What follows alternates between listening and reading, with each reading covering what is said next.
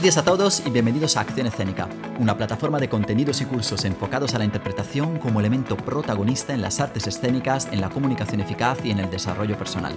Soy Cristian Nila, actor licenciado en arte dramático con una formación profesional en canto y en danza y para mí será un placer acompañaros en este nuevo episodio de nuestro podcast. Hoy hablaremos de qué es la interpretación, el por qué si eres artista o comunicador no te puedes olvidar de ella arriba de un escenario o en una reunión de trabajo y además cómo usarla y sacarle provecho en tu día a día a nivel personal. Pero antes, recordaros que estamos en Facebook, Twitter, Instagram, Google y LinkedIn y por supuesto, para ver todo nuestro contenido, visiten nuestro blog accionescenicablog.wordpress.com. Así que bueno, sin más dilación, empezamos ya con el episodio de hoy. Hola de nuevo amigos y amigas, compañeros y compañeras, y bienvenidos otra vez a nuestro segundo episodio de nuestro podcast. Vamos hoy a empezar con una pregunta. ¿Qué es la interpretación? Creo que la respuesta puede parecer obvia para muchos, para otros a lo mejor no tanto. Algunos pensarán que ¿para qué necesito yo saber esto? Otros directamente dirán, pues bueno, yo ya lo sé y por lo tanto este podcast no me interesa. Pero bueno, antes de que lo quitéis, os voy a decir que sigáis escuchando, que no os vais a arrepentir, porque con lo que diremos hoy aprenderéis mucho y sobre todo reflexionaréis sobre algo muy importante y muy útil, ya que hablaremos del uso de la interpretación a 360 grados, a nivel artístico, en el trabajo y también en el día a día. Pero vamos directamente al grano. Si nos basamos en la definición pura y dura de interpretación, veremos que esta es una función que el actor pone en práctica a través de técnicas teatrales de las que hablaremos más adelante en otro episodio, para que pueda ponerse en la piel de un personaje. Entonces, abro un pequeño paréntesis. Hago este tipo de aclaración ahora porque creo que es el momento adecuado ya que estamos empezando, y además porque creo que a estas alturas ya es importante que aprendáis a diferenciar entre interpretar y actuar. La primera se enfoca más al trabajo técnico que hace un actor para ponerse un poco en la piel de una persona. En cambio, la segunda se usa más para denominar, digamos, la puesta en escena que hace el actor arriba de un escenario. Entonces, muchos de vosotros pensaréis que eso realmente es lo mismo, pero os habéis dado cuenta que hay un pequeño matiz. Y luego, además, probablemente habéis pensado que, las dos cosas se hacen a la vez. No se hacen realmente a la vez, aunque puede parecer que sí ya que es cierto que primero el actor interpreta y por lo tanto trabaja el personaje con una técnica específica y después actúa y por lo tanto muestra ese trabajo de interpretación al público. Este concepto es muy importante sobre todo para todos aquellos que quieran realmente dedicarse profesionalmente a esto. Yo creo que no podemos querer ser profesionales de algo si no conocemos en profundidad lo que es la terminología específica. Pero bueno, cierro este paréntesis y seguimos con otro concepto que quiero aclarar y que creo que es muy importante también.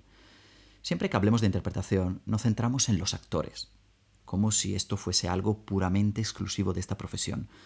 En cambio, la interpretación, si nos basamos en lo que he mencionado justo antes, es el elemento fundamental y el fin de cualquier artista escénico. Digo esto porque siempre que nos subamos a un escenario, da igual que cantemos, que bailemos, que interpretemos, siempre nos ponemos en la piel de algún personaje, en una historia, en una situación. Y además quiero subrayar artista escénico y no solo actor, porque interpretar es importante también para cantantes, para bailarines y para músicos. Y desgraciadamente, estos tres grupos solo suelen tomar clases de su rama específica, sin darle realmente importancia a lo que es la interpretación arriba de un escenario. Este concepto quizá forma parte en general de la mentalidad que tiene la sociedad. Es decir, el actor tiene que interpretar y por lo tanto tiene que tomar clases de interpretación, el cantante de canto y así sucesivamente. Y esto me parece muy bien y también me parece muy lógico, pero no podemos olvidarnos que a toda esta formación le sigue faltando algo. Algo que es realmente la guinda del pastel y lo que va a hacer que la gente se pueda enganchar a nuestra forma de cantar, a nuestra forma de bailar, a nuestra forma de decir un texto, de tocar un instrumento, es decir, la interpretación. Pero lo que más me asusta no es que la sociedad crea eso, es que también hay muchos profesionales o alumnos que aspiran a ser profesional que tienen la misma filosofía. Es decir, yo he conocido a alumnos que quieren ser cantantes profesionales y que solo se forman en canto. Y esto realmente es muy peligroso porque la falta de formación en una disciplina como la interpretación puede realmente afectar a lo que es su calidad artística delante del público. De hecho, creen que su fin arriba de un escenario es mostrar toda la técnica que han aprendido. A ver, sí y no. Estoy de acuerdo de que un bailarín tiene que lucir su técnica de baile. Hasta ahí estamos de acuerdo. Pero sin la interpretación, esa técnica sería vacía y no conseguiría llegar realmente al corazón de las personas. Los alumnos a veces no se dan cuenta de que las técnicas específicas de cada rama solo son el medio para conseguir algo mucho más importante y que sin interpretación no podrían lograr, que es emocionar. La interpretación es realmente el broche de oro de cualquier actuación y desgraciadamente la mayoría infravalora su importancia. Lo que os digo no me lo estoy inventando, sino que ha sido el fruto de mi experiencia y de haber conocido la mentalidad y la filosofía de trabajo de actores, directores, entrenadores muy importantes también a nivel mundial, como por ejemplo Víctor Conde, que dirigió la gira australiana de Los Miserables, y que por cierto, no os lo perdáis porque le haremos una entrevista en los próximos episodios. O por ejemplo también Greg Enríquez, que fue entrenador vocal de Celine Dion en su espectáculo de Las Vegas, y que ambos siempre han puesto como fin de cualquier técnica el transmitir emociones y eso no se hace solo con la técnica, sino también interpretando, con la voz, con el cuerpo, con la actitud, con todo, con uno mismo entero. Este concepto, además, nos lleva a dar un paso más y a profundizar sobre la idea de que hagas lo que hagas, seas lo que seas, un verdadero artista debe saber, por supuesto, hacer lo que se le da bien, pero también tiene que ser a la vez un verdadero actor, intérprete y sobre todo emocionar con su especialidad. Así de fácil y así de complejo. No os asustéis, porque sí es posible, pero también hay que entrenar mucho y por supuesto ponerse en juego. De hecho, esa es la visión que tienen, por ejemplo, en Estados Unidos. Los artistas de allí, en su formación, no tienen límites. los actores, por ejemplo, cantan y bailan, fijaros en Hugh Jackman o Mary Streep, los cantantes también actúan y bailan, como Beyoncé o Jennifer López. Y esto pasa por una cuestión, como he dicho antes, de mentalidad, y además porque los padres llevan a sus hijos desde muy pequeños a escuelas especializadas para formarlos a 360 grados, pero sobre todo en todas las disciplinas. Muchos pensaréis que estoy mirando quizá demasiado lejos, que son ejemplos que a lo mejor no nos sirven de nada porque nosotros estamos en España y ellos están allí, pero realmente no es así. Hoy en día vivimos en un mundo globalizado y nada realmente está tan lejos.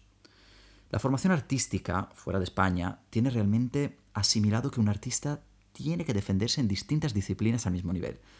Que luego uno mismo, por sus capacidades o gustos, se considere más actor, porque a lo mejor se siente más cómodo defendiendo un texto, o cantante por sus cualidades vocales, o bailarín porque destaca por su expresividad corporal, esa ya es una elección muy personal de cada uno.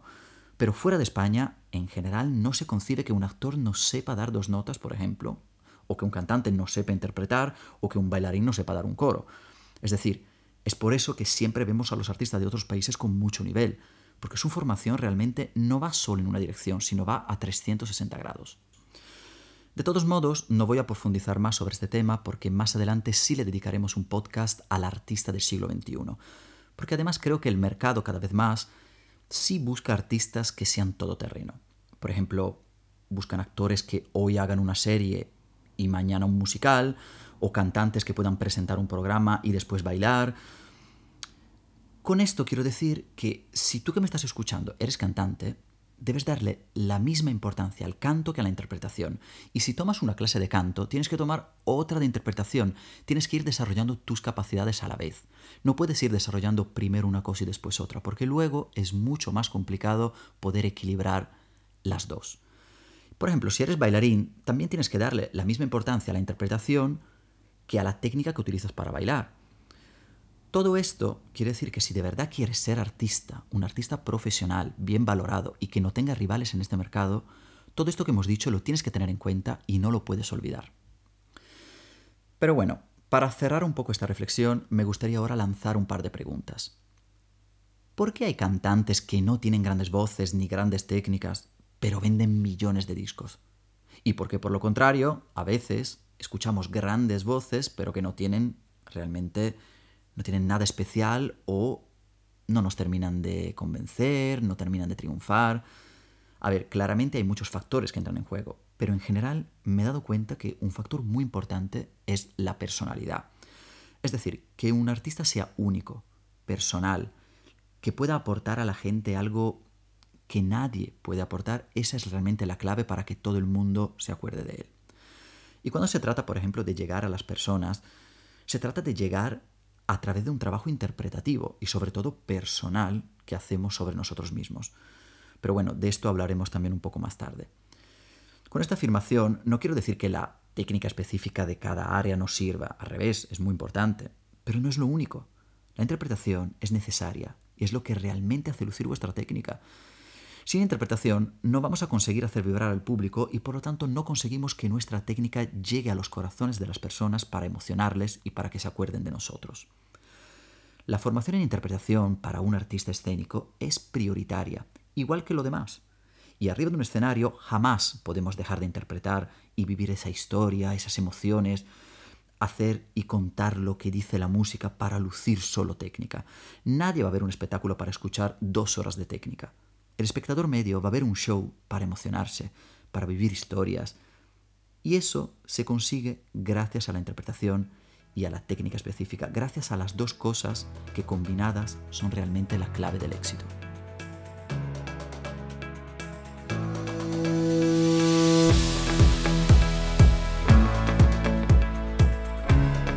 Pero vamos ahora a cambiar de tercio y deciros que la interpretación no es solo una herramienta importante para los artistas, Muchos pensarán que ¿para qué voy a hacer yo un curso de teatro si realmente soy un vendedor o soy un político, un abogado, un estudiante? Mejor quizá hacer un curso específico de mi trabajo. Pues siento deciros, y esto también lo digo por experiencia, porque llevo muchos años impartiendo clases de interpretación a trabajadores, a estudiantes, en universidades, en centros privados o a nivel empresarial, y puedo decir que cualquier trabajo que tenga una implicación comunicativa con otra persona, es decir, que exista la dinámica de emisor y receptor, necesita clases de interpretación, pero específicas y enfocadas a mejorar la destreza comunicativa. No vale el hecho de hacer, por ejemplo, un curso de teatro. Es decir, hay que utilizar esas técnicas, pero hay que enfocarlas a mejorar la comunicación. Es utilizar, digamos, la misma base, pero con dos enfoques distintos. Un abogado, por ejemplo, o un vendedor o un político necesita convencer a su público, lo llamo público un poco entre comillas, de que realmente lo que está diciendo es verdad, ¿no? Y, y, que él está convencido de ello. Pues lo mismo pasa con un actor. Es decir, un actor, cuando actúa, tiene que convencer a ese público de que el personaje está sufriendo, de que lo está pasando mal, de que está feliz, de que está pletórico. Es el mismo trabajo y por lo tanto la misma base, las mismas técnicas, pero se trabajan de forma distinta y se enfocan de forma distinta. Todo mensaje comunicativo, entonces, necesita que el destinatario se lo crea. Y a veces existen grandes productos que no se venden, propio porque la misma persona que lo vende no es capaz de convencer, y luego existen grandes estafas que tienen éxito porque las herramientas comunicativas de ese político o de ese vendedor han sido brillantes.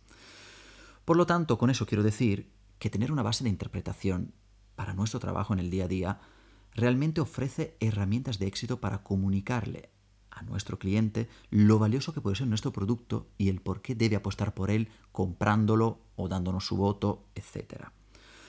Con esto, cuidado, voy a abrir un paréntesis, no quiero decir que hay que utilizar estas técnicas para mentir, porque sabemos que las mentiras tienen las patas muy cortas. Entonces yo puedo mentir, vender un producto, pero cuando la gente se da cuenta de que ese producto no vale, pues se corre la voz y no voy a vender nada más. Pero mi mensaje realmente está enfocado para que de verdad aprendamos a comunicar y a transmitir el valor que tiene nuestro trabajo, nuestro producto o proyecto. Y sobre todo mostrarles a esas personas que lo que decimos o hacemos es muy importante, pero siempre desde el corazón y desde la sinceridad, ya que interpretar nace desde ahí, desde nuestra verdad.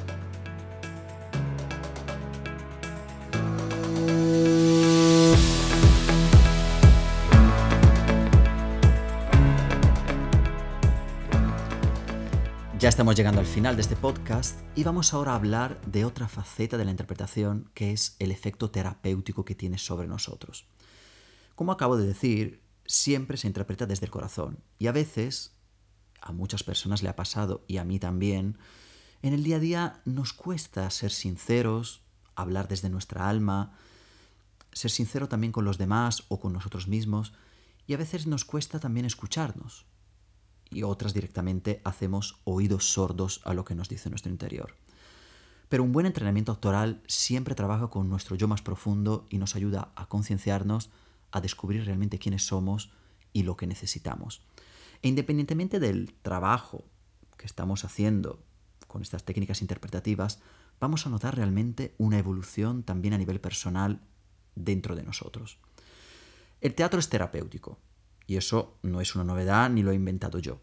De hecho, en nuestro blog hay un artículo muy interesante que habla de este tema y os invito a que lo leáis. Pero yo voy más allá, y me gustaría que poco a poco todo el mundo, independientemente de su trabajo, empezase a ver la interpretación como una actividad importante para su crecimiento personal en el día a día. Las técnicas de coaching o cursos de autoconocimiento usan sin saberlo técnicas psicológicas e interpretativas que se descubrieron pues, por teóricos de la interpretación a principios del siglo XX y que además eran técnicas que se utilizaban solo exclusivamente para un entrenamiento actoral. Lo que pasa que hoy en día los organizadores de estos cursos no llaman sus clases como clases de interpretación, sino usan otro nombre. Por ejemplo, mm, clase de superación personal o clase de autoconocimiento. Y entonces, al ponerle otro nombre, pues parecen que son como cursos más adaptos a las necesidades de cada uno. Pero siento deciros que es lo mismo realmente, que trabajan sobre la misma base y con el mismo motor. Pero lo más importante es que, da igual cómo se llame, creo que la interpretación es adapta a todo el mundo y es una herramienta maravillosa para conocernos, para superar nuestros miedos y sobre todo para potenciar nuestras capacidades. Os lo digo porque también lo he vivido en primera persona, y no soy el único, ya que hay muchos testimonios, y también en nuestro Facebook lo pueden leer, sobre el crecimiento personal que han tenido nuestros alumnos gracias a la interpretación. Da igual que fuesen cantantes, actores, comunicadores, todos, aparte de su desarrollo artístico, han destacado su crecimiento personal durante las clases.